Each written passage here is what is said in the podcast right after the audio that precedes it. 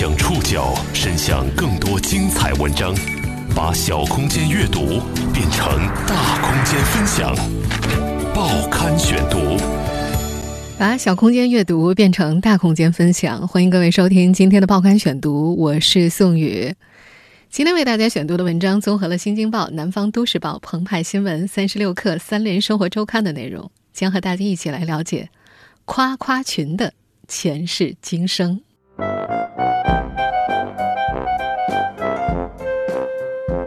最近，一种无论你说什么都会被人围起来夸奖的夸夸群火了。今天下午要吃下午茶了，求夸，补充体力才有精力学习，夸。啊，非常美丽，夸。男人非常有思想，夸。在这里，不管是没人关注、没人关心，生活又丧又颓，什么都可以被夸。夸夸群最早是从哪儿发展起来的？又为什么会火？当夸夸群火了之后，社交网络内还有哪些令人瞠目结舌的操作？透过红火的夸夸群，我们还能观察到一个怎样的精神世界？报刊选读，今天和您一起了解夸夸群的前世今生。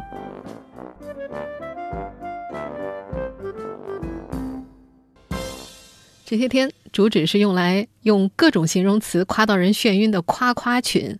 在全国范围之内不可遏制的火了，尤其是在全国各所高校，无论是清华、北大、复旦，还是武汉大学、西安交通大学、华中科技大学，从南到北，从东到西，全国各地的高校同学们都热衷组建自己学校的夸夸群。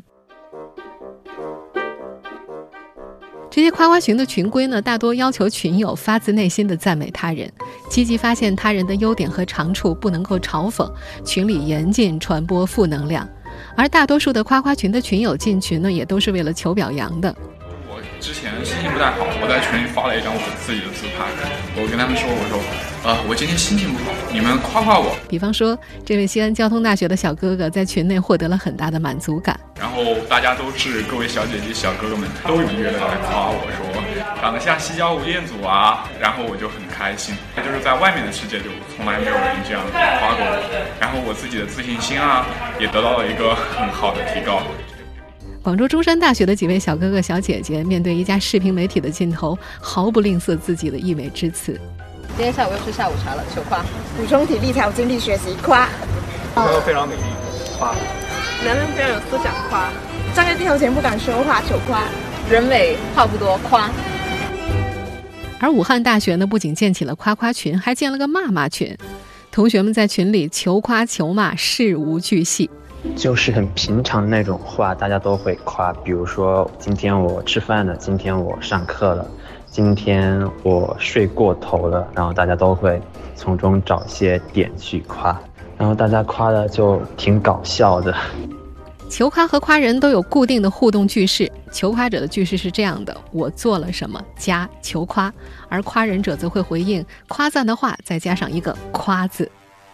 求夸的理由多种多样，而群友们大多有求必应。虽然看似在互相戏谑，但是好的夸赞也是需要文采和技术的。夸友们风格各异，不乏思路清奇的。比方说，有求夸者说眼睛太小了，求夸，有人就回复聚光夸；还有人说啥都没学，求夸。很快就有人回复进步空间大呀，夸。更有求夸者发了这么一句：我室友是女的，求夸。夸人者很快回复道。为什么女生一定要和女生做室友？为什么学校不分配男生和女生做室友？大家都习以为常了，但只有您让大家开始思考这个问题，说明您善于反思和质疑当前的高校制度。复旦大学二零一五级信息学院的郝希哲是复旦第一个夸夸群里的第九位成员，在这个男生的眼中啊，夸夸群是这些天他快乐的源泉。他的校友管理学院研一学生石礼也说，自从进了夸夸群，生活很欢乐。在这些夸夸群当中，求夸者可以毫无顾忌地倾诉心事，不必苦心设置议题，也不需要喝心灵鸡汤，更不用担心杠精；而夸奖者需要做的就是夸夸夸。这看起来似乎是一件双赢的事情：求夸者能够从倾诉当中释放压力，夸人者也能够得到酣畅淋漓的满足感。如此的和谐又欢乐，夸夸群的群友也迅速增长。各大高校的互夸群出现了爆满的情况。西安交通大学的这位群主是这么说的：“我是西交夸夸群的群主，我们这个群现在成立已经有三天了，是从我们的宿舍群发展过来的。我们本来建立这个群的目的是为了传递快乐，现在群成员已经大概有一千多人。”广州中山大学的这位群主则在几天之内就建了四个夸夸群。我这个群是在三四天左右就达到五百个人的人数，应该说就体现我们大学生的一种生活状态吧。有时候可以很丧，有时候也可以很上进。生活总是起起落落落落落落落落的嘛。有时候如果觉得特别荡的时候，在群里求夸一下，心情会好很多。大家一帮不认识的人，可以平常相互聊一聊，相互鼓励一下。武汉大学的这位群主则在几天之内就聚拢了上千人。那时候也没什么特别目的，就是看到别的学校有这种群，就觉得挺好玩的，就拉了几个朋友一起。后来朋友把群二维码发到朋友圈，人就慢慢多了起来。可能是现在大学生太焦虑了吧，需要这样一个群去排遣一下。直到昨天晚上，有人把陈明老师拉了进来，这个群就迅速满员了。后面就又建了二群、三群，就是这样。复旦大学从三月一号建立第一个夸夸群，到三月十二号已经扩展到六个群，群成员总数已经超过两千人了。据说清华大学的夸夸群已经发展到第七群了，并且还在不断的蔓延。这夸夸群之风啊，席卷全国。正在收听节目的你，加入夸夸群了吗？你是被夸了还是夸人了？夸夸群最早是从哪儿发展起来的呢？报刊选读继续为您讲述夸夸群的前世今生。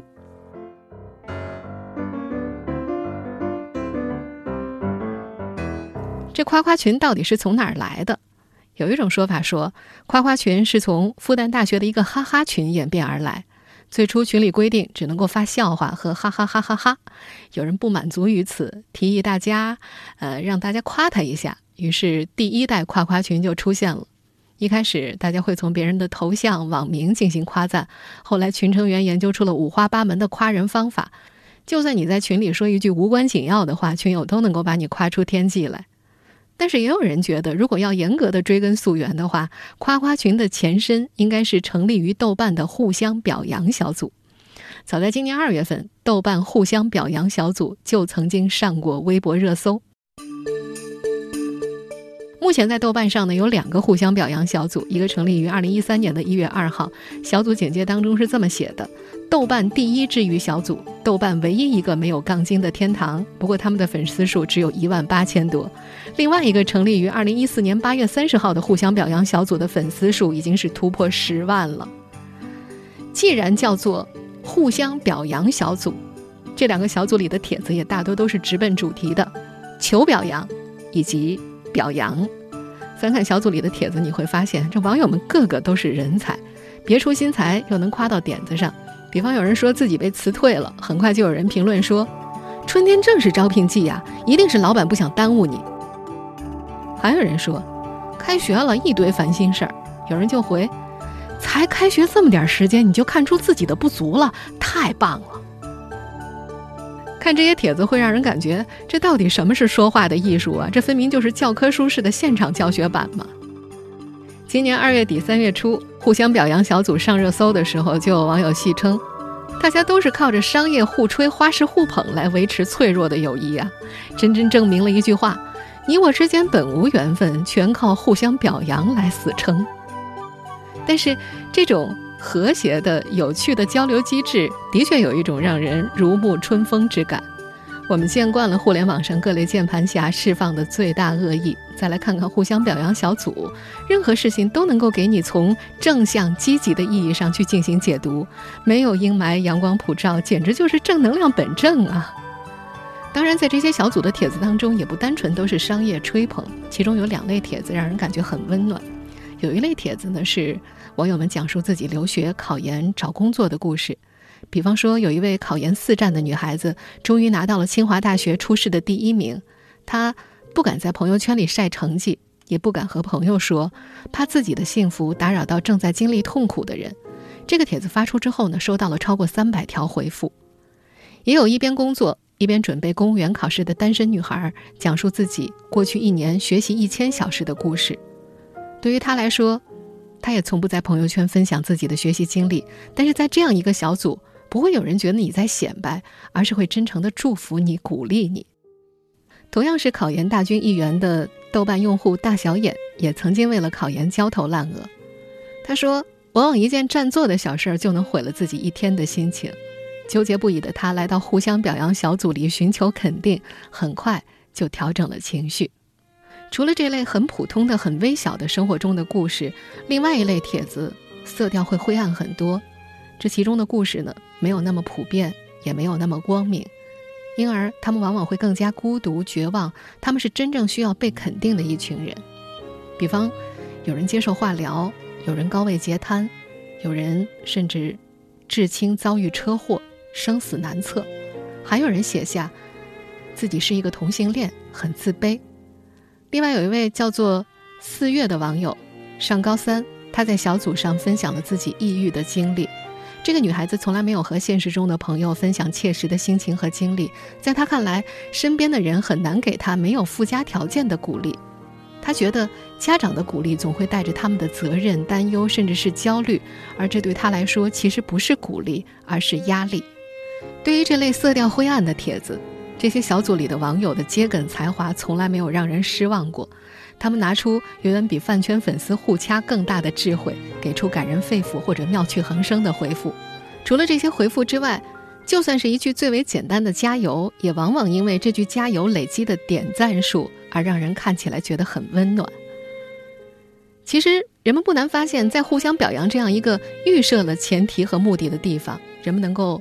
满足现实生活当中难以获得的精神需求，在苦难与欢乐面前，嘲笑、猜忌、担忧、嫉妒等负面情绪没有了生长的土壤。在某种意义上，这里是一个表扬供需者自我建造的社交桃花源。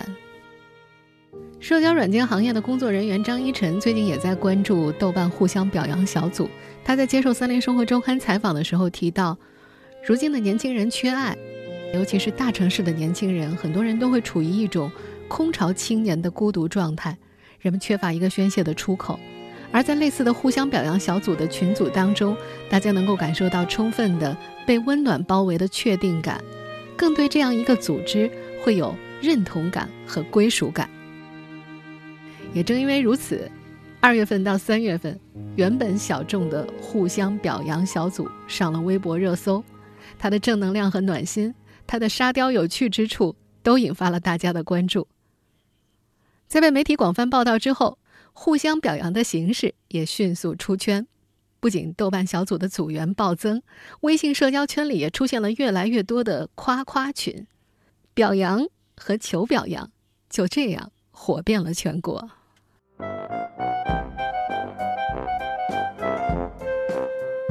夸夸群火了。令人瞠目结舌的神操作也出现了，很快有人看中了其中的商机，他们在网购平台推出按群成员人数收费的夸夸群服务。你周围有人花钱买夸吗？报刊选读继续播出夸夸群的前世今生。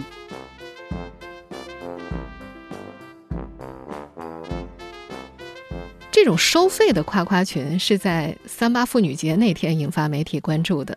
淘宝上卖夸夸群的神仙操作火了，店家帮你建个百人群，拉人进去，狂夸轰炸，说什么都能夸，还有唱歌的、念快板的、吹拉弹唱，把人夸到懵。我们现在听到的就是一家视频媒体的采访录音。那天有个女生吐槽说，在妇女节当天，男朋友把她拉进了上百人的夸夸群，被群成员整整夸赞了三分钟。那位男朋友还解释。自己是从某宝上买的定制夸夸群，后台我都快炸了，我都不敢打开淘宝了。到后面，没有想到会这么贵。在我们现在听到的这段视频采访录音当中，这位淘宝店主在三八妇女节那天就抱怨，他们家的生意实在是太火了。不过我们真的有点夸不过来了，因为我这是手工夸，像我自己也有个这个群，然后大家都在里面互相的夸，彩虹屁吹起来，说大家比较有经验吧，夸的特别容易上手。目前我们在淘宝、拼多多、闲鱼上都能够搜到夸夸群的定制服务。部分商家为了吸引流量，还打出了送女友、高材生在线夸类似的营销噱头，而卖家呢会标价从零点一到一百不等的价格，拍下之后呢，流程一般是加卖家的微信，置顶需求，缴费建群，服务价格一般是一分钟两块钱到十块钱左右，视群的大小和需求而定。有部分卖家甚至还考虑到了广大网友的需求，推出了相应的配套服务，比方说什么儿歌、民谣、rap 等点歌服务，还设计出了低配版、顶配版不同的彩虹屁，还有与之相反的吐槽服务。淘宝卖家皮儿自称是淘宝上销量最高的夸夸群卖家，他说自己的月销量达到了两千七百五十一单。他表示，他们店的这个服务在半个月前就上线了啊，他们的收费是四分钟收二十块，目前订单爆满，现在下单只能够排到两天之后，急单四分钟收费三十块。这位卖家介绍，他们的服务分为两种模式，一种叫走肾模式，是一种轰炸式的刷屏；另外一种叫走心模式，不单是这种夸奖刷屏了，据说会注重于客户沟通。在淘宝上，其他卖家所推出的夸夸群服务也大多类似。三月十一号，南方都市报的记者就体验了一家淘宝卖家的收费夸夸群业务。不过，根据这位记者和他的同伴描述，他们体验的过程并不怎么美妙。南都记者体验的那家淘宝店设立了不同价格的定制套餐，从十人群二十八元到百人群九十八元不等。据店主表述，他们这收的费用是根据群人数来定的。群的人数增加了，价格就更高。但是不管哪一种套餐，进群之后就开始计费，他们只会给你夸三分钟。这位记者就下单了一个十人群套餐，足足等待了一天之后才进入定制好的夸夸群。根据客服告诉他，是订夸夸群的人太多了，所以才等一天。进群之后，客服就让记者把受赠者拉进群里。但那位客服还提醒记者：“你在群里只能够围观哦，不能够发任何的内容。”因为受赠者进群之后没有第一时间说话，整个群沉默了将近一分钟。记者不得不私聊受赠者。客服表示：“啊，只有受赠者在群里说句话，其他人才会开始夸赞。而余下的两分钟里，群成员完全无视受赠者说的内容，轰炸式的夸赞受赠者。大部分语句看起来就像是复制粘贴的，偶尔还有发重复的。”等到三分钟过去，南都周刊的这位记者和受赠的体验者马上就被踢出了群，这让参与体验的两位记者觉得，这实在也太莫名其妙了，什么夸夸群嘛！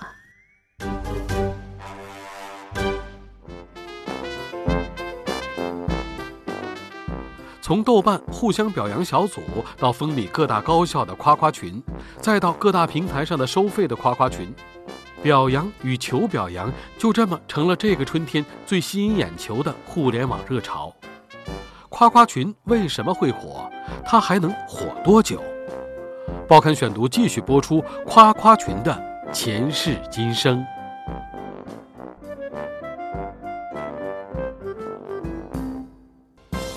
在回答夸夸群为什么会火这个问题之前呢，我想先请大家来回忆一下这种。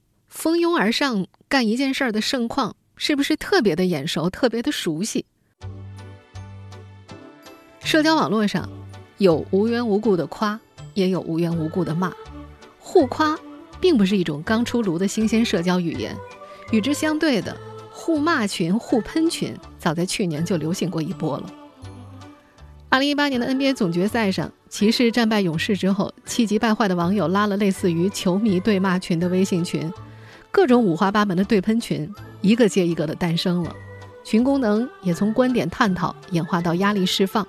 不过呢，这种互骂群后来因为戾气太盛，被微信给封印了。我们今天讨论的夸夸群，虽然从性质和主题上是互骂群的反面，但是它迅速风靡、病毒式扩散的原理却是一致的。如果说互骂群是群体性偏见的一次集体宣泄，那么夸夸群。就是朋友圈无处安放情绪的一次集体释放。对于年轻人产生求夸的心理以及夸夸群服务的出现，广州白云心理医院的心理咨询师霍晓文在接受南方都市报采访的时候分析了三大原因。他觉得第一大原因是因为受到传统思想的影响，父母教育孩子要低调、要谦虚，年轻人在成长的过程当中呢，也常常会受到父母的责备。再加上攀比的现象越来越严重，很多年轻人的内心非常压抑，渴望得到认可和赞赏。第二个原因就是，在心理学里，夸人者的行为是共情技术的体现，尤其是讨好型人格的夸人者，在称赞别人的同时，自己也会感到快乐，这是一种双方取悦的方式。第三大原因就是，成年人心理上出现了一种退行状态，比如把自己当成婴儿，管自己叫宝宝，期待别人正面的、积极的回应。在霍小文看来，这是一种逃避现实的表现。我们的现实生活当中有太多残酷的不如意的地方，我们仔细回想一下，在现实生活当中，除了学校的老师会寻找学生的闪光点进行夸赞，商家为了取悦顾客会进行无原则的夸赞，通常一般来说，普通人是很少对别人慷慨送出自己的夸赞的，这也就是一些人转而寻求在夸夸群当中获得心理安慰的一个重要原因。在心理咨询师霍小文看来。夸夸群的存在是有好处的，因为它能够帮助年轻人释放压力，鼓励他们积极面对生活中的困难。需要别人的支持、需要安慰的人群会更加倾向于加入夸夸群。不过，他也提到，如果年轻人太依赖这些群的话，可能会造成惰性或者消极逃避现实的心理。的确，我们每个人都需要被夸赞。一旦被别人夸，就觉得好开心啊！尤其是在遇到挫折或者心情不好的时候，如果被人夸的话，就会觉得心情突然就美丽了起来。但是，在被人夸的心情美丽的同时，我们也应该保持一定的理性，得搞清楚自己是不是真的配得上别人的夸赞。实际上，不管是主动进入夸夸群，还是被人无意中拉进夸夸群，又或者是付费进入夸夸群，无非都是要听到赞美嘛。可是，当各种各样的彩虹屁听多了，大家也会发现，哎，有些赞美的词它是言不由衷的，甚至就是玩的套路。这样的套路并不少。目前很多夸夸群中的夸赞已经变得毫无原则了，纯粹就是为了夸而夸。你想啊，别人根本就不认识你，却对你说了一大堆夸赞的话，是不是就要信以为真呢？当夸夸群火了之后，另外一个问题也出现了：明知道对方是在说假话，明知道对方的夸赞是毫无意义的，但仍然愿意听，这算不算一种病态呢？和广州的心理咨询师霍晓文一样，《新京报》上的一篇评论也提到了对这些夸夸群需要提高警惕。评论里写道。在夸夸群流行的同时，我们要警惕对这样的群的依赖性。如果听多了好话，其他的话都听不进去了，那就麻烦了。我倒觉得，可能不需要这么担忧，因为无数互联网上的热点案例告诉我们，夸夸群的这种玩法能够持续多久，全凭需求和流行趋势。等到热乎劲儿一过，夸人的和被夸的都累了，夸夸群。就会像大多数的群聊那样安静下来。至于淘宝上的那些收费夸夸群服务，更像是昙花一现的商机，很快就会被淹没在新的互联网喧嚣里。嗯，既然夸夸群的未来这么的清晰可见，你们还不抓紧时间互相夸一夸吗？嗯，别忘了顺便也夸夸我啊。